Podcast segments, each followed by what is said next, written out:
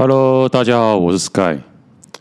昨天我们我在群组哦，看到一个群友在发一篇文，他就发了三张贴图，然后说人帅还是有用的，帅哥偷吃比较会原谅，那比比较会被原谅。那我就仔细看他的内容，就我就是看到一个男生大头贴染。红色的头发，长得蛮帅帅的。然后他的就是这个这个贴图应该是女生贴出来的。然后那男生就是一直传简讯给女生说：“我传简讯给你，你都不回。前天朋友生日喝多了睡着了，都是男孩子，等不到你回我。”然后他还打说我的定位，还打一串数字。这是什么意思？我也不知道。这是现现在新的科技吗？然后那个女生回答说：“不用啊，你想去哪都没关系。”然后那男生就说：“就回答说，为什么要这样？不要生气了。你叫我删探探，我也删了。我的手机里也没有其他人。我最近真的遇到很多事情，我的状况太差了。我也有想跟你说，但是我没有不想你。有时候我只是忘了，我真的是太累了。”我不要你，也不要。如果不要你的话，我不会一直找你。然后女生好像都没有回他，然后只敷衍说：“嗯，好，这样。”然后再隔没多久，男生又打说：“有没有想我啊，宝宝？”然后也没回。然后男男生说：“你到底去哪里了？为什么都没有回我？”不是跟我说好的吗？还是你回去找他了？然后女生过过了几个小时啊，过了一个小时说没有啊。然后男生打给他也没接。最后隔天，女生就跟传简讯给传赖啊，这个都是应这个应该是赖的软体，就是说跟那男生说，你给我的感觉就是想玩玩，我把感情看得很重。如果对方没有很认真，我就会放开。好啦，希望你能把事情处理好，状况能好一点，没事的。然后男生就回答说：“我如果只是玩玩，也不会在这跟你说这些的。我刚刚是去小港弄工作的东西，现在才到家，一整天都没有吃。那时候传的时候是上午三点，还是凌晨哦。”然后回答说：“我会把自己处理好，不会再这样的。你在哪里？我很想你，我很需要陪伴。现在，然后那个女生最后隔天，隔隔哎，隔天的凌晨一点才回，哦，整整一天才回，直接回那个男生说：我们的关系到此结束，当朋友就好了。”我在看来，这个男生一直在祈求那个女生的原谅。然后，虽然那大头贴是帅的，然后竟然我们这个网友就说下结论说什么人帅还是有用的，帅哥偷吃比较会被原谅啊，他根本没被原谅啊！我就直接在赖群主上面说，这个就是骗炮啊！女生是喜欢坦诚啊，如果你没有想要。谈感情，如果只想上床的话，你要跟女生暗示，跟她说，你可能暂时不想要谈感情啊，因为上你上一段可能还没有走出来，诸如此类的，而不是用感情说“我好爱你，我好想你哦”，你这样骗炮的下场就是人去楼空。然后那个群友就回复说：“哦，他可能选择太多了吧？可能因为看他大头贴蛮帅，他就为他讲话。他说可能同时有十到二十个女生可以打炮，很难太认真。”我就回答说：“炮友不用认真啊，你只要问问炮友说何时有空就好了，平常根本不用联络。女友才是真正需要陪伴他了。你是不是把女友跟炮友搞混了？”打炮打得爽，就只能当炮友；而你打炮爽、个性好、颜值佳的，才能升级成女友，才需要经营。因为我看到那个对话，整个对话都在祈求女生的样子，不算是不像是有选择的样子啊。你如果有女友，外面又有炮友，你自己要搞定女友啊，不要让女友起疑心呐。如果连这个都做不到的话，你跟我说这个是高价值男的话，很难让人相信。然后那个群友就为他解脱，我说：“哦，没有，他才十八至十九岁啊，不能这样比啊。因为说这个年纪，他说他这个十八十九岁这个年纪已经在搞我们在搭的高分妹了，也不是靠钱在吸引的。然后我跟他就会回他说：你靠钱就只能包养女生，或靠钱只能吸引到拜金女，而且他。”他靠的是外表的话，也是只是暂时吸吸引到女生，但是是留不住的，因为他没有内在的力量。然后就有一个网友附和我了，他说：“对啊，一切都是思维的转变，经历过才能体验动物的本质，意识到女人的真正的需求。”我就回答他：“没错啊，你靠话术、外在，只能暂时吸引女生，是留不住女生的。你要加强自己的内在。”因为女生有太多的选择去比较了。如果帅人被原谅的话，吴亦凡今天就不会被关了，那就是骗炮啊！吴亦凡就是很我们现今社会最典型的高富帅了吧？他就是为了骗女生啊，然后说要娶她，然后还带她去见家长，然后最后还就是为了跟她上床啊，最后不负责，然后被挖出来。第一次的时候，那个女生可能她有压下来，但是夜路走多了啊。第二次的时候遇到一个不诶、不要钱的富家女啊，钱堵不了嘴啊，最后就爆了。所以我就是说，你就是不要骗炮啊，而且这样的话自己也会比较坦然，不用欺骗女生。接下来谈一下上个月我们。的大楼发生的事情，就是有一天接到我们的主任说，传简讯啊，传赖啊，在里面赖群主说，深夜凌晨三十分接获黄保全电话，告知晚班的叶保全不做了，然后他立刻去，立刻到大楼去了解状况，并且安抚业员。他状况就是说，某一层的一个一个。一个先生呐、下来管理室就很凶的骂那个叶叶叶保全员啊，说他向屋主告状了，然后然后最后还骂他哦，那个骂的难听，录音档我现在就不便放出来了。然后最后发现是这个叶保全员是被冤枉的，然后他们就怀疑是说是另外一个保全人员跟这个住。这个住户也是承租户哦，跟个跟这个承租户讲的。然后因为这个保全员向来跟大家都不合，然后很容易个性比较刚强啊，好管闲事啊。比如说管理，比如说清洁人员的事情，他也要管啊。他只是一个保全员，那个根本不是他的职责啊。他也有时候会跟住户讲一些有的没有的，所以他们怀疑是。这个保全员人员陷害这个这个被骂的保，哎，这是保全人。我我听到这个这个说这个三字经，哎，那个全祖十祖宗十八代，而且有点喝酒的状况。我说这个要提告了，这个录音档实在太扯了，全程都是脏话。然后事情的起因是怎么呢？事情的起因就是这个。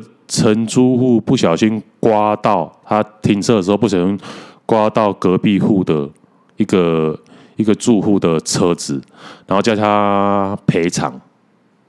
然后，因为他这个他这个是这个是承租户啊，然后他最后就有接到他房东的电话，然后他怀疑是保全人员教那个教那个住户，然后打给他的房东了。因为房东可能有权利说，你如果再这样的话，或有这样情形的话，他不会继续承租给他。啊，他以为这一招是那个保全人员教那个住户的，殊不知根本不是，是因为那个住户本来就认识他的房东了。然后他不分青红皂白，就听信另外一个保全人员的塞隆，然后要下来骂骂他哦，全程真的是三字经。然后最后我们就是说，最好的情况就是他他道歉呐、啊，不然我们我们要提告啊，就是让他知道我们不是吃素的、至少让他知道是说我们是不容被羞辱，我们管委会是不容易被羞辱的、然后就是主任就说：“那如果他后续这个人来闹事的话，是要先报警处理的，否则他不离开管理室，这话怎么办？”我就跟他讲说：“你闹事就用一般的原则去处理啊，但是报警啊，任何人来闹都一样啊。你今天来骂我，我告你，然后你还怕他来闹事哦？这个台湾是一个讲司法的地方哎。”然后就有另外一个委员说。说另外一个思维是不是说可以请他列席下一次的会议啊？那我是我觉我是跟另外一个委员觉得不妥，列列列席委员委员会不妥。我说就是说应该是可以先找一个比较他熟识的人跟他说一下道歉的事情，跟他说他跟他说他误会了，希望他三天内要限期前啊，你不能叫他去道歉，结果他一年都没来。如果你三天内道歉的话。没有来道歉的话，我们要提告。如果他那边没动作的话，我们就再发赖给他。赖的文字就是说，我们要针对这件事情要提告了。因为我怕直接发赖给他的话，因为赖的文字其实蛮强硬的，我等下可以念一下。因为怕会再次的、再次的那个激怒他，因为他他说听说这个人也不是好惹的，他本身。信箱有很多法院的一些信的来呃的来函啊，可能他另外也有跟人家有那个纠纷呢。然后来念一下我们赖要本来要发给他赖的文字，这是一个另外一个委员，这个委员的法法律的素养蛮高的，还要写说本大楼某某公司保全人员某。某某某在执勤中，于大楼公共场所遭受贵住户无端冤枉及大声咆哮怒骂，经大楼监视器拍摄录影及录音存档在案，此举已造成刑法第三零九条及三零一条公然侮辱罪及诽谤罪，致该保全人员无端遭受人格极端侮辱诽谤。经管委会开会协调，并经由本本保全人员的同意，要求贵住户必须在本文收悉十日内正式出面向夜市，向这 向这个保全人员，刚刚不小心念呃念出他的姓了的谅解，取得他的谅解。若贵住户不愿意道歉，今将由某就是我们这个公司的保全公司的法务部门进行向法院提起刑事告诉。对啊，这个写的这个信 真的是很厉害啊，就是修他的写写写作的功力很强啊。哦，刚刚都说要请他列席，因为我们列席一个月才开诶开会一次，我说列席拖太久了，而且我们这么多个人哦，针对他。对他一个的话，他觉得会被针对啊。我说，所以我刚才讲了说，先派一个人去去沟通啊。然后他说，然后主任说，那那要用什么事情的约他？什么事情约约他出来？我我就跟他说，就是就直接传来给他说，那天是你误会叶保，就是叶保全人员了。然后委员们想跟你沟通一下，看你何时有空。然后我就是说，因为我这几天都在弥陀处理事情，因为那我那时候在弥陀处理事情呢。然后我五礼拜五、礼拜六会回市区，我可以去跟他讲。然后另外一个委员就说，他出席也 OK，因为至少要两个人，因为这个委员之前就是有跟他接那个接触过，然后他要想要陪我去跟他讲，那我说好，然后最后。最后，我们的主任就是把刚才那个赖的内容说，我们他说说他误会了，我们要跟他沟通，结果他回复那个租户啊，他说他直接回我没空。上次那个事情我懒得多听了多讲了，没什么误不误会的，我不想在这鸟事上花时间感恩。然后又录了两段录音，那两段录音我是没有听，当下还没有听到，他最后又最后有 po po 在群组上，我靠，讲的他以为他是什么？他说：“你有凭什么？我是你们的谁喊的吗？我要下去跟你们听训哦。”类似这样的，人家要跟他解释，然后他态度。他根本是误会人家的，然后他态度，我们要跟他讲，希望他道歉就能没事，我们就不会提出告诉了。没想到他的态度比我们更强硬。然后我就跟他，我就在群主说，语音我听完了，真是有够他妈的嚣张的。我是说，如果我们要发赖的话，就是确定要保全公司可以帮我们走提告的部分。如果要我们自己管委会提告的话，那会很麻烦。但是就是。后果就是怕他告了，他会报复啊，就是会躲在摄影机镜头，躲在摄影机镜头拍不到地方，破坏我们大楼的设施啊，所以这是个一个很两难的事情呢、啊。然后，然后他们其他的 委员说要叫房东出面，然后告是告诫这个承租客啊，不要再新闻这么嚣张了。我就回答说，其实这件事情是跟房东没有关的，房东只要的。他他只要能收到租金就好了，除非房客有违反租约上面的规范的事情，不然在租期内，房东是没有权叫房客搬走了。你没有违反租约规定，然后要房客提前搬走，需要赔偿房客一个月的的违约金呢、然后当初那个住户去找他房东，其实根本没有必要的。但是现在衍生这样的事端，我们只能只要需他侮辱我们管理员的部分去去处理就好了。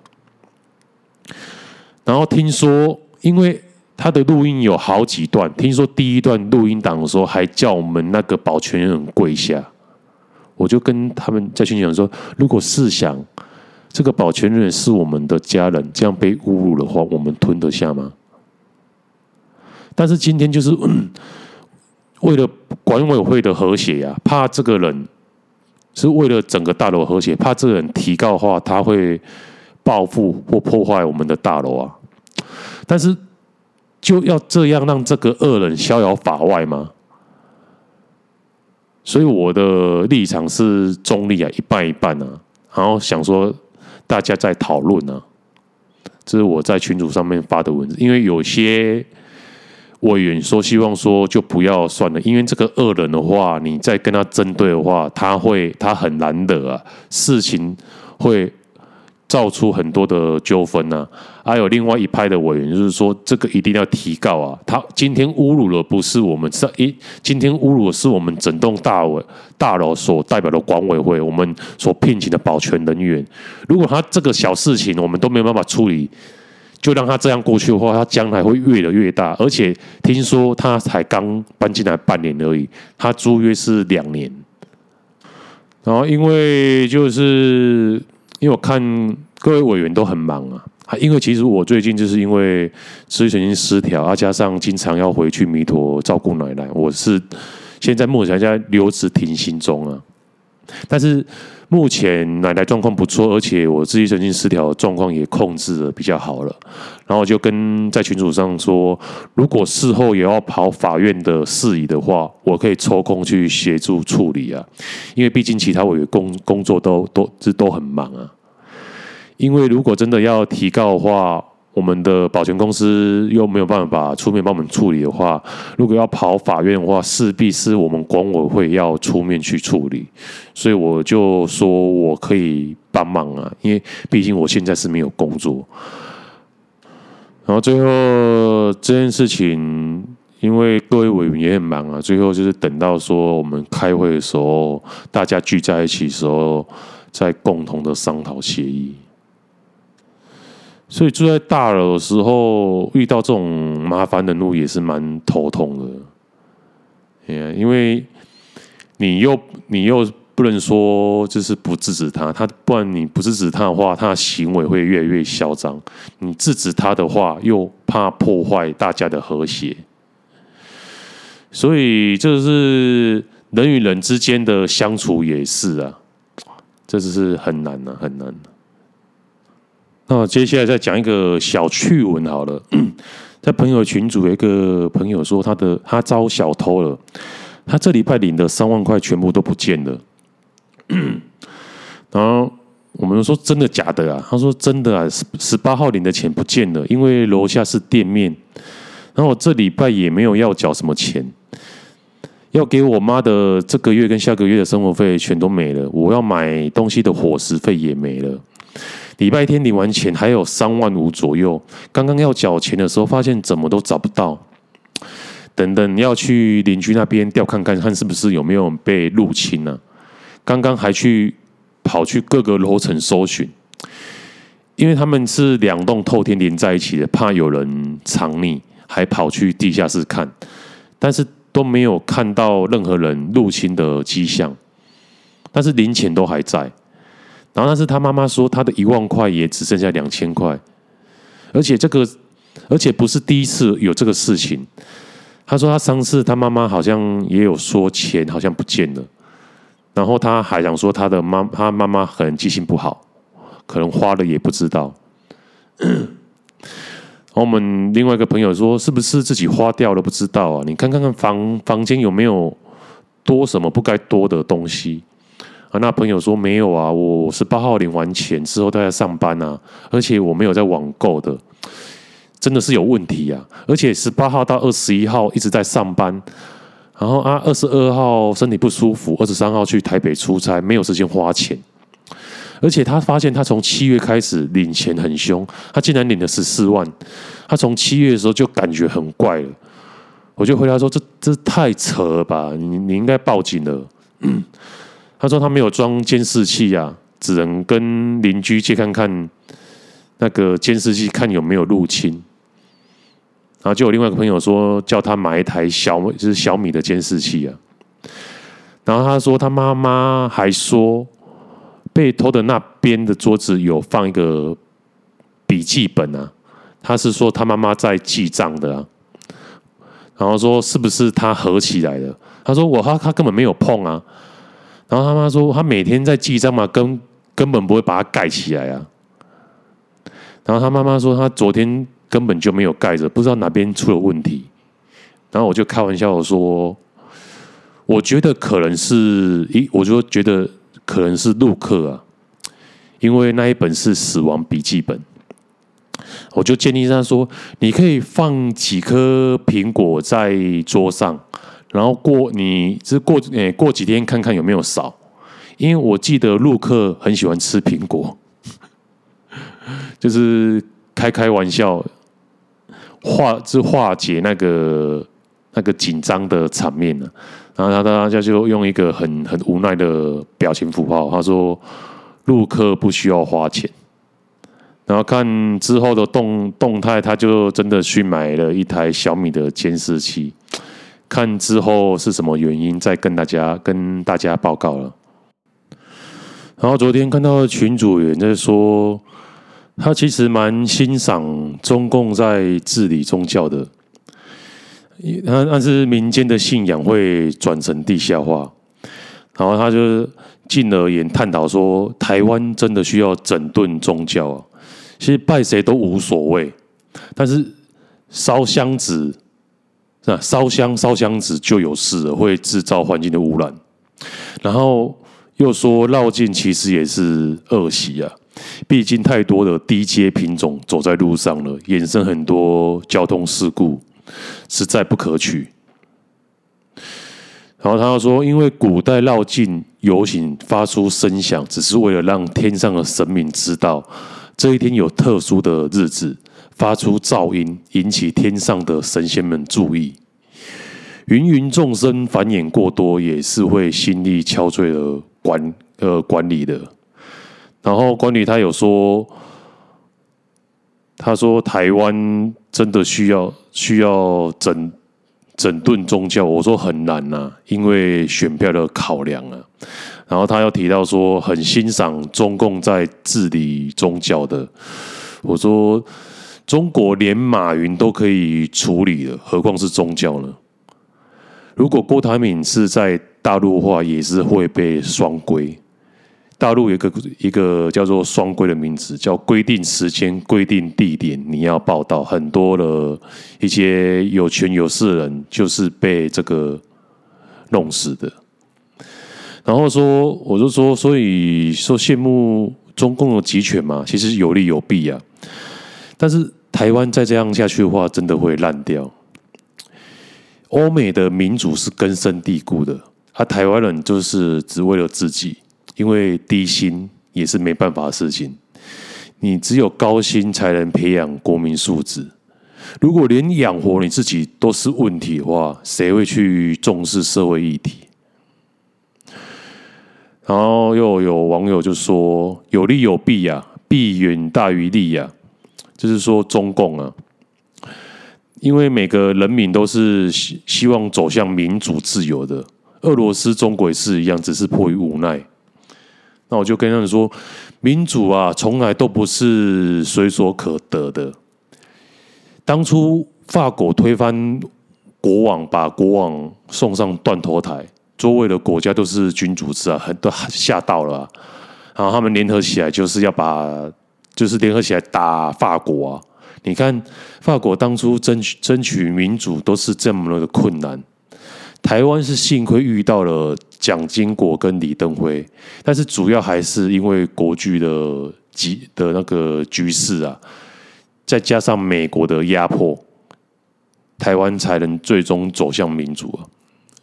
不然你在位者怎么可能放掉权力呢？我是在外者，我也是不会放过啊，每天爽爽过啊。而且当初美国也是遇到了华盛顿，但是华盛顿他当时当总统实在太累了，实在太鸟了。而且华盛顿本来他本来就是一个奴隶主，他他家里养了很多奴隶，他辞掉总统以后回家可以爽爽的。爽爽的，嗯，对，他很多黑奴嘛，对不对？你知道吗？对啊。说起来，华盛顿他在当时的美国应该是数一数的奴隶主啊，可以去查看看，养养养的黑奴，我记得有上千哦。所以啊，所以说人民素质不够的话，经济没上来，你如果硬推民主的话，就会像印度一样。贪污腐败横生呢、啊，俄国你看也是从共产制度变成民主啊，变成民选的啊，啊只结果只是换个制度而已啊，顶上的那头人那一批人都没有变啊，本来那些寡头以为说普丁好控制啊，结果普丁扮猪吃老虎啊。就跟当初习近平上台一样啊，习近平上台也是江泽民跟胡锦涛妥协的结果，觉得派这个习近平比较好操控，结果习近平也是扮猪吃老虎，摆了他们两个一道。但是现在昨天谣传说习近平被软禁起来了，但是其实习近平下去习下再换上来也是另外一个独裁者而已，中国还是不会变的。除非中国的人民 GDP 上升了，人民吃饱了以后，才会想到其他的事情。在中国，六亿人月收入不到五千新台币，怎么可怎么民主？民主的话，也是像现在印度一样啊。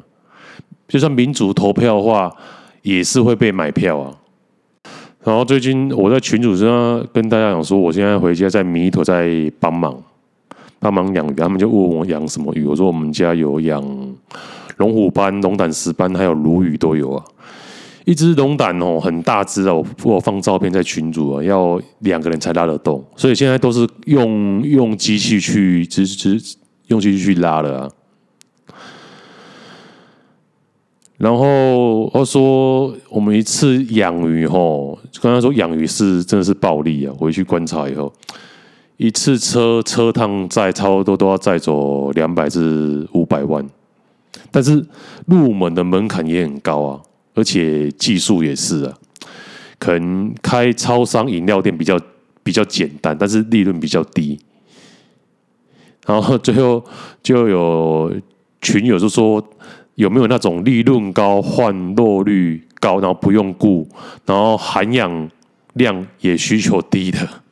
他说养这种鱼，就问我，我说你呃开玩笑讲说，呃应该养那个高加鱼啊，没有，最后可能说可能虱目鱼啊，因为一般龙胆。诶，龙胆石斑收成要一年，然后龙嘛龙虎斑要一年，然后龙胆石斑三至五年，虱目鱼好像我记得好像六七个月，六八六至八个月就可以收成了。然后说他如他说他如果买一块鱼温，问我可不可以教他养鱼，我说那没办法，我那个要我爸，我回去都只是只只只是在打酱油啊。当然，他他说说，但是每次寒流来的时候，虱目鱼都会冻死。我是因为虱目鱼的它的体脂比较比较少，不像石斑鱼或石诶石斑的话，石斑的话至少到零度接近零度，它都可以生存。但是你寒流来的时候，其实你要在在鱼温旁盖一个这是帐篷，它是怎么一个一个棚子啊？一个棚子，然后。是在迎在迎风面搭搭是搭一个棚子，然后风吹过来，风就吹过来就把风挡住了，啊、他们雨就会全部聚集在那个地方，就不会那那个地方的温度就不会这么低了，然后鱼就不会被冻死了。而且养殖也没这么简单，你水车坏了，你要马上修啊，你不可能说叫人来修啊，人来修不知道等到什么时候鱼都死光了。而且你有台风的时候，预计有台风来会下大雨，你要把先把水排掉啊，那个也是要有抽水机啊，然后什么管线的配置啊，这都太技术面了啊。所以不是说每个人养鱼温都会赚钱呢，还是需要一点头脑跟努力啊。虽然是能做得起来，真的都是暴利。而且重点就是你要知道什么时候出出货，就跟股票一样，价格好才出。但是你要知道什么时候算是价格好，比如说你可能有一阵子龙胆的时候价钱不好，然后就没人养了。但是如果你那时候养了以后，三至五年后就只有你有货，到时候大家就只能跟你买，价格自然就会翻，只是自然就会翻涨，或者是说你觉得这时候价钱还不是最高。但是大别人别人觉得这也是很高了，然后大家拼命出货，出出出到就没了，然后结果价格又上来了。那时候大家货都出完了，只剩下你有货啊，所以你要知你能控制你的你的价格啊，你的货量，知道这时候价格可能之后还会再翻，所以任何行业都一样，都是你要能展望未来。那可能就是你要一个主业很赚钱的，你把赚到的钱再往股票丢或房或房地产丢啊，因为房地产投资是最不需要用脑的，丢进去只要等待等待时间你就收租，然后就等它增值。然后他网友就是说，他就是要利润高，然后换肉率高，不用顾，然后含氧量又低的。他说他要求很多，就跟买房子一样，要稳赚不赔的。我就我就跟他说不可能呐、我之前养那个，就算我之前有养鱼嘛，我只要那个鱼缸只要一个礼拜没换水的话，就开始长藻了，很麻烦啊。所以任何事情都要都要都要顾啊。然后他说他之前也是有养一缸的锦鱼，十七只全部都死光了。然后我就问他说他是怎么顾的？他说他有打气机啊，加。加哎，那个加温棒都有啊。我说我说那个加温棒，台湾根本不需要，而且最主要是过滤，养鱼就要过滤要清啊。他说他过滤没有清过。我说难怪这样这样难难难怪你的鱼会死掉，因为过滤才是重点，而且换水每个礼拜要换两次，而且要养水，因为。台湾的那个自来水很，那高雄啊，自来水很毒啊，还氯氯气很重啊。你要先把一缸的水先放到一个桶子里面啊，让它曝气。然后他说他有那个，他说他有放了那个除那个除氯片。我说我比较相信物理的方法。你什么净水剂啊，什么除氯片啊，都是用化学剂的。然后我说那个或多或少都会对鱼有伤害啊。我我当初为了养鱼，还买了三四本书来看，然后我才开始养的。但是后来养狗以后就没有时间再照顾鱼了，没办法，你你只能择哎那个择一选择，好吧？今天我们就聊到这边。This is Sky. See you next time.